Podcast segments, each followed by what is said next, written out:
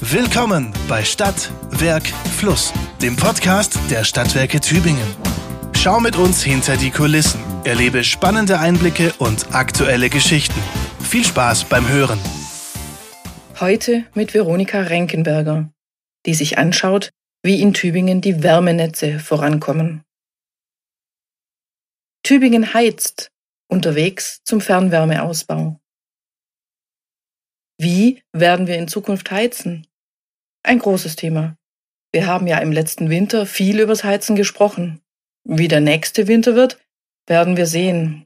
Auch in der Politik tut sich beim Thema Wärme und Heizen gerade einiges. Fernwärme soll stark ausgebaut werden. Das ist für uns in Tübingen erstmal eine gute Nachricht. Genau das wollen wir ja auch. Allerdings braucht man für Fernwärme Geduld. Es dauert einfach, bis man ein Netz dafür auf und ausgebaut hat. Ich habe mir mal angeschaut, wie es aktuell in Tübingen damit aussieht. Wärme ist generell ein schwieriges Thema. Derzeit geht mehr Energie in Gebäude als beispielsweise in den Verkehr oder in die Industrie. Das ist viel zu viel. Schließlich geht es da um unzählige Bestandsgebäude in Deutschland. Klar ist, wir brauchen trotzdem sehr schnell sehr viel Veränderung. Denn der Klimawandel schreitet stärker und schneller voran, als in den meisten Prognosen vermutet wurde. Umso schlimmer, dass wir als Gesellschaft im Bereich Wärme noch so schlecht dastehen. Die Wärmewende muss her. Das Land Baden-Württemberg wollte das beschleunigen. Deswegen sind wir das erste Bundesland, in dem alle Stadtkreise und Kreisstädte per Gesetz dazu verpflichtet wurden, eine Wärmeplanung zu machen genauer gesagt eine kommunale Wärmeplanung, KWP, sagt man der Einfachheit halber. Die KWP ist erstmal ein ziemlich theoretisches Ding. Sie sammelt vorhandene Daten und bereitet sie auf. Im Herbst soll kommunale Wärmeplanung bundesweit zur Pflicht werden. Das erklärte Ziel von einer KWP ist eine möglichst klimaneutrale Wärmeversorgung. Genutzt werden soll die KWP als ein strategisches Instrument. So will man all jene Daten auf den Tisch bekommen, die man als Grundlage für politische und wirtschaftliche Entscheidungen rund um Wärme braucht. Also ist die KWP eine Basis, damit man möglichst fundiert und auch strategisch klug entscheiden kann, wo, wie, wann und womit man im jeweiligen Ort die Wärmewende voranbringt. Also ist eine KWP eine praktische Entscheidungshilfe für Kommunen und für Energieversorger und auch für alle Hausbesitzer, wenn sie klären wollen, welche Heizungslösung bei ihnen möglich ist und für ihre Immobilie vielleicht auch konkret die beste. Das ist jetzt einer von den Momenten, wo man ein bisschen stolz sein könnte, nur weil man in Tübingen lebt. Denn anderswo kommt die KWP erst nach und nach in die Gänge. Hier in Tübingen liegt bereits seit Mai 2023 eine kommunale Wärmeplanung fertig auf dem Tisch. Ein Mammutwerk mit 120 Seiten und vielen Anhängen. Es ist jetzt schon fertig, weil man in Tübingen damit angefangen hat, bevor die KWP zu einer Landesvorschrift wurde. Erarbeitet hat das Ganze ein Team um Bernd Schott. Er ist der Leiter der städtischen Stabsstelle Umwelt- und Klimaschutz. Wir kennen einander gut weil er seit Jahren in der Jury für unseren Umweltpreis sitzt und weil wir beispielsweise auch gemeinsam am Tübinger Klimaschutzprogramm gearbeitet haben. Am KWP waren noch mehr Leute beteiligt, externe Experten eines Tübinger Ingenieurbüros, wir von den Stadtwerken Tübingen, außerdem große Immobilienbesitzer wie das Land Baden-Württemberg sowie das Baugewerbe. Mehr als zwei Jahre haben wir daran gearbeitet. Seitdem man die Tübinger KWP im Internet abrufen kann, klingelt bei uns deutlich öfter das Telefon. Das liegt vor allem an einem Thema, an der Fernwärme. Wir sind in Tübingen aktuell der einzige offene Fernwärmeanbieter. Das ist in den meisten Städten so. Also erkundigen sich die Menschen bei uns, bei ihrem örtlichen Stadtwerk, ob sie ihre neue Heizung mit Fernwärme planen können. Neben den Wärmenetzen der Stadtwerke gibt es in Tübingen unter anderem noch ein sehr großes Netz des Landes auf der Morgenstelle und ein kleines Netz des Landkreises in deren Dingen, welches später in das Fernwärmenetz der Stadtwerke integriert werden soll. Diese beiden Netze werden überwiegend mit Biomasse betrieben. Fernwärme gilt als klimafreundlich, sofern sie zu immer größeren Anteilen aus erneuerbaren Energiequellen stammt. Oder wenn sie beispielsweise Abwärme nutzt, wie es in Tübingen beim Textilhersteller Rösch schon gemacht wird. Auch in Tübingen haben wir hier noch einiges zu tun. Aktuell stammt der allergrößte Teil unserer Fernwärme aus sehr effizienten Anlagen, die aber noch mit fossilen Energieträgern betrieben werden. Rund drei Prozent sind heute schon erneuerbar, stammen zum Beispiel aus einem Blockheizkraftwerk im Klärwerk, das Klärgas nutzt. Diesen Anteil wollen wir erhöhen, so schnell wir können. Hinzu kommt noch eine andere Herausforderung. Wärme lässt sich deutlich schlechter transportieren als Strom. Wärme über große Distanzen zu befördern, wäre zu aufwendig und zu teuer. Trotzdem ist Fernwärme derzeit sozusagen hip. Vielleicht, weil nun auch in der Bundespolitik immer mehr über Fernwärme gesprochen wird. Berlin will, dass die Fernwärme zur Wärmewende möglichst viel beiträgt. Man geht davon aus, dass bundesweit etwa 14 Prozent der Gebäude angeschlossen werden könnten, vor allem größere Gebäude und damit also 30 Prozent aller Wohnungen in Deutschland. Immerhin. Aktuell ist der Bestand nur etwa halb so hoch. Also sollen die Fernwärmenetze nun zügig ausgebaut werden. So zügig das halt geht, denn Wärmenetze sind aufwendig zu bauen, das dauert. Vor allem im Bestand. In älteren Stadtvierteln und Quartieren liegen bereits viele Leitungen in den Straßen. Außerdem ist es dort meist kompliziert zu bauen, weil ja die komplette Infrastruktur während der Bauphase stetig weiter funktionieren muss, also die Müllabfuhr, oder auch Zufahrten für Feuerwehr oder Krankenwagen. In Neubaugebieten tut man sich deutlich leichter, ein Netz zu bauen. Den Auf- und Ausbau von Wärmenetzen hat ganz Deutschland in den vergangenen Jahren ziemlich verschlafen. In Dänemark beispielsweise treibt man das Thema seit Jahrzehnten voran. Dort sind aktuell über 90 Prozent der Wohnungen an eine kommunale Wärmeversorgung angeschlossen. Nochmal ein Punkt für Tübingen. Hier haben wir den Berliner Weckruf für die Fernwärme nicht gebraucht. Während Wärmenetze vielerorts seit den 1980er Jahren kaum noch erweitert wurden, haben wir mehrfach gezielt ausgebaut. Aus dem Jahr 1981 stammt eine Tübinger Planung, die auf den Ausbau von damals fortschrittlichen und hocheffizienten Blockheizkraftwerken in Kombination mit Fernwärme setzte. Schon damals hatten wir als Stadt also eine Art nachhaltiges Energiekonzept. Und in den vergangenen Jahren haben wir, als wir neue Wohngebiete erschlossen haben, dort ganz gezielt Fernwärme realisiert, beispielsweise im französischen Viertel, in der alten Weberei und am Güterbahnhof. So wurde allein in den letzten zehn Jahren das Tübinger Leitungsnetz um 32 Prozent ausgebaut. Aktuell sind es etwa 65 Kilometer Leitungen. Im selben Zeitraum wuchs die Anzahl der Hausanschlüsse um 62 Prozent auf nun 1691 Anschlüsse. Jetzt mit dem neuen politischen Rückenwind wollen wir unseren Wärmenetzausbau noch intensiver vorantreiben. Ausbauen wollen wir in zweierlei Hinsicht. Einerseits, um weitere Verbraucher anzuschließen, andererseits, um zusätzliche Wärmemengen erzeugen und ins Netz einspeisen zu können. Das brauchen wir ja auch, wenn es mehr Abnehmer gibt. Und das ist ein ganz spannender Punkt. Für die KWP hat man über neue Wärmequellen nachgedacht. Wo könnte Wärme regenerativ erzeugt oder gewonnen und eingespeist werden? Und welche Netzkapazitäten brauchen wir dafür? In Tübingen hat man für die KWP einige neue Quellen angesprochen. Erdsonden für Geothermie wären vielleicht in den Höhenlagen der Stadt möglich. Diesen Überlegungen liegen Daten vom Landesamt für Geologie zugrunde.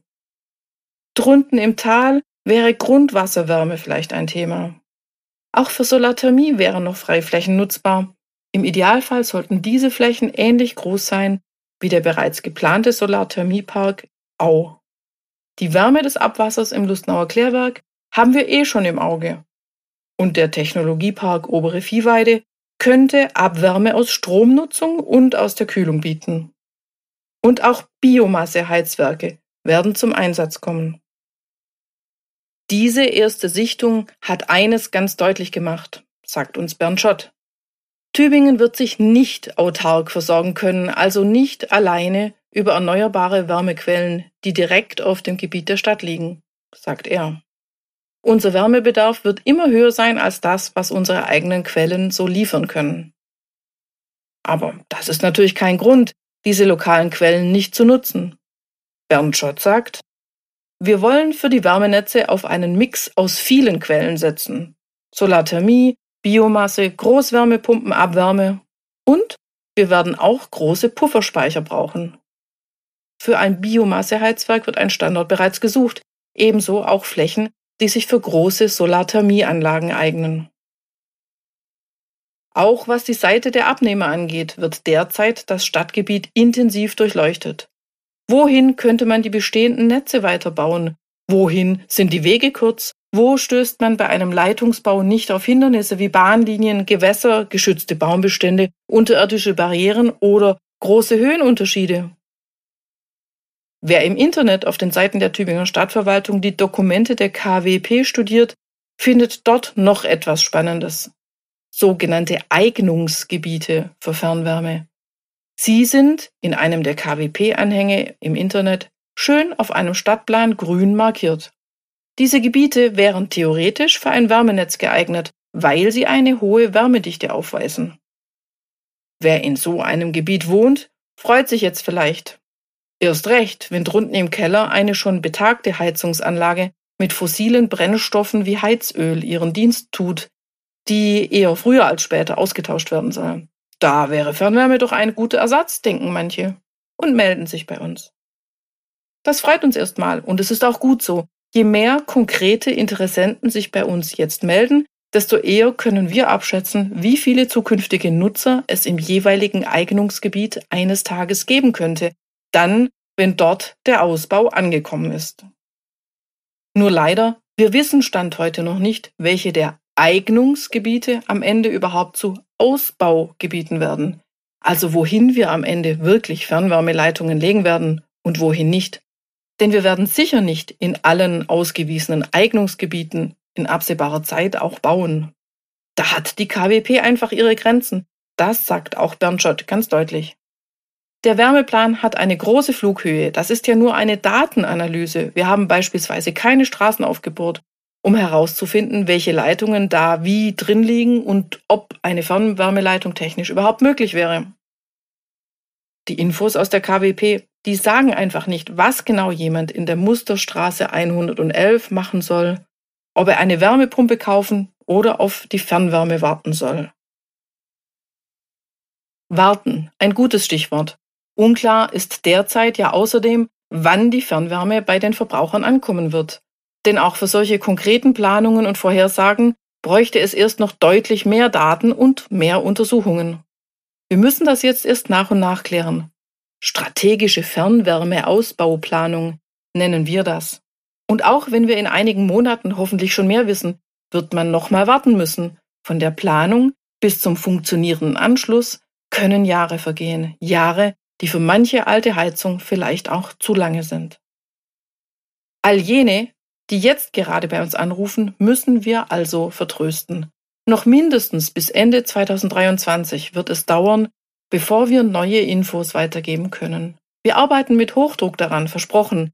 Es geht uns ja selbst so, dass wir den Anrufern und Interessenten gerne mehr sagen oder konkretere Ausblicke geben würden. Und wir verstehen auch, dass dieser Zwischenstand all denen nichts bringt, die jetzt gleich konkret planen wollen oder auch müssen, weil beispielsweise ihre Heizung schon kaputt ist und sofort getauscht werden muss. Wir würden echt gern Lösungen anbieten können, Zusagen machen, aber dafür ist es jetzt einfach noch zu früh. Wobei unsere Antwort immer davon abhängt, wo jemand wohnt. Denn es gibt durchaus auch einige Anrufer, denen wir tatsächlich schon jetzt klarere Auskünfte geben können. Das gilt beispielsweise für all diejenigen, die dort wohnen, wo in der KWP gar keine Eignungsgebiete ausgewiesen waren. Ihnen müssen wir gleich sagen, bei Ihnen wird es leider grundsätzlich keine Fernwärme geben. Das verhindern beispielsweise unüberwindbare bauliche, technische oder wirtschaftliche Hindernisse. Und dann gibt es auch noch einige wenige Menschen, denen wir schon jetzt quasi zusagen können. Das betrifft alle Gebäude, die ganz direkte Anlieger der sogenannten Hauptentwicklungsachsen unseres Fernwärmenetzes sind. Denn die bauen wir in den nächsten fünf Jahren als erstes, quasi als Grundgerüst des neuen Fernwärmenetzes. Die direkten Anlieger an diesen Achsen werden am schnellsten Fernwärme bekommen können. Dort sind Fernwärmeanschlüsse vermutlich schon innerhalb der kommenden fünf Jahre möglich. Auch wer direkt an den Leitungen des bestehenden Fernwärmenetzes liegt, kann sich bald anschließen lassen. Überall anders wird es länger dauern. Das ist also der Punkt, an dem wir jetzt im Spätsommer 23 gerade sind. Wir wissen noch nicht genug. Wir müssen planen, sehr schnell. Wir bauen tatsächlich auch schon überall dort, wo wir schon wissen, dass was getan werden muss. Das erlebt man gerade an einigen Stellen, beispielsweise in der Südstadt und der Altstadt. Dort wollen wir die bestehenden Netze verbessern und besser verbinden, bevor der eigentliche Ausbau beginnt. Und wie baut man so ein Netz aus? Das Netz könnte man mit Bäumen vergleichen oder auch mit Straßen. Es gibt einen zentralen Baumstamm oder eine Autobahn. Das sind also die Hauptentwicklungsachsen. Von dort aus zweigen starke Äste ab, man könnte auch sagen die Bundesstraßen. Und ab dann werden die Äste immer kleiner, also Kreisstraßen, Landstraßen, Wohngebiete. Wir sind aktuell mit unseren Überlegungen noch an den Autobahnen, an den Stämmen und den allerdicksten Ästen. Nach und nach arbeiten wir die Feinheiten dann aus. Das ist ein sehr zeitaufwendiger Prozess, in dem auch immer wieder Anpassungen nötig sein werden. Was wir schon auch merken, wer früher dran ist als die anderen, kann sich bei anderen nicht so viel abgucken. In Tübingen werden gerade viele Erfahrungen gesammelt, von denen andere wohl später mal profitieren werden. Das hat auch Bernd Schott immer wieder erlebt, der städtische Umwelt- und Klimabeauftragte, als er mit seinem Team die KWP vorbereitet hat. Schon in dieser Phase war es nicht leicht, an Daten und Informationen zu kommen und diese auch richtig zu interpretieren. Und je näher die großen Weichenstellungen rücken, desto komplizierter wird es in der Praxis. Bernd Schott erklärt uns das an einem Beispiel. Mit den Daten sieht man durchaus, wo es auffällige Energieverbraucher gibt, also beispielsweise ein Gewerbe, das viel Erdgas bezogen hat. Aber wofür? Man müsste nun klären, ob das Gas zum Heizen verwendet wurde, denn dann wäre Fernwärme eine denkbare Alternative, oder ob man das Gas für Prozessenergie gebraucht hat. Dann wäre Fernwärme eher uninteressant. Bernd Schott sagt, wenn die Wärmenetzplanung für ein Gebiet konkreter wird und es um die Rentabilität eines Netzausbaus geht, muss man sowas aber wissen. Also muss man im Zweifel wirklich jeden Einzelnen anrufen und dann hoffen, dass man dort die notwendigen Infos für die weiteren Planungen bekommt. Während wir nun emsig über den Plänen brüten und Infos zusammentragen, ist auch in der Politik noch einiges in Bewegung. Wir rechnen damit, dass die Gesetzgeber ihre Vorgaben und ihre Unterstützung noch konkreter machen. Das soll uns recht sein. Wir wollen Fernwärme ja schon immer voranbringen. Das war Stadt, Werk, Fluss, der Podcast der Stadtwerke Tübingen. Vielen Dank fürs Zuhören.